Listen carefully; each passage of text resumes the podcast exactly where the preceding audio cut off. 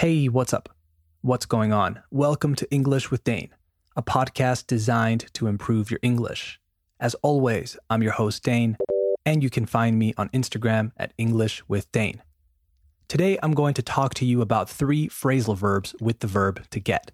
Three phrasal verbs that come up, que surgen, quite often in my day to day and that my students sometimes have difficulties with. So let's start the show.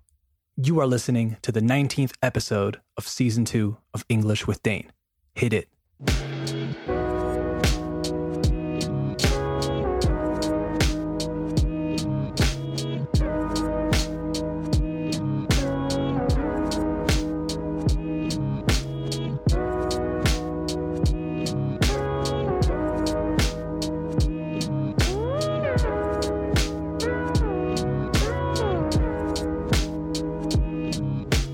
Okay, song's over, so we have officially started the show. Let's take a look at the first phrasal verb with the verb to get. To get over something or someone.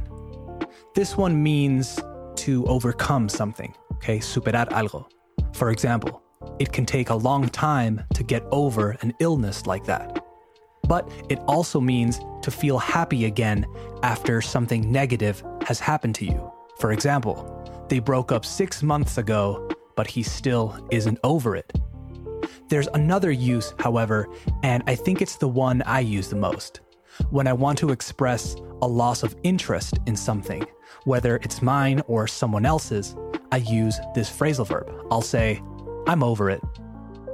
All right, the next phrasal verb with get is to get rid of something. To get rid of something means to remove or discard something you don't want anymore.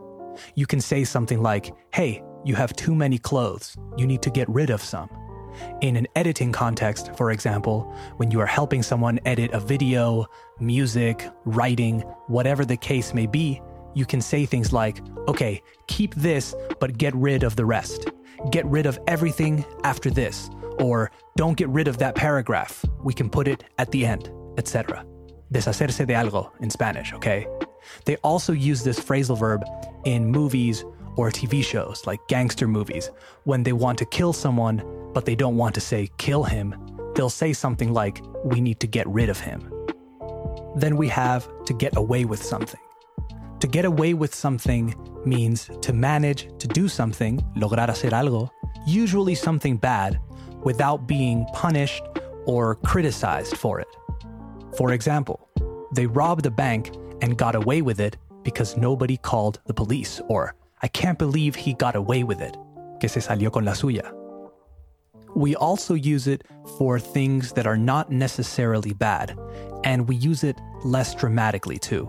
Imagine you go shopping with a friend, and he or she wants to buy something that is a bit risky. Maybe it's a very adventurous piece of clothing. They might ask you, do you think I could get away with wearing this?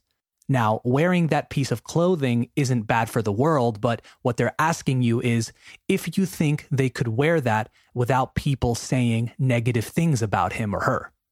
It almost translates to Do you think someone would say something if I wore this? Si me pusiera esto. Do you think I could get away with wearing this? It's important to note that to get away is a different phrasal verb, okay? I'm talking about to get away with something, not just get away, which means to escape, to create space, alejarse, right? This is one of the tricky aspects about phrasal verbs. Combining a verb with an adverb or a preposition or both changes the meaning completely.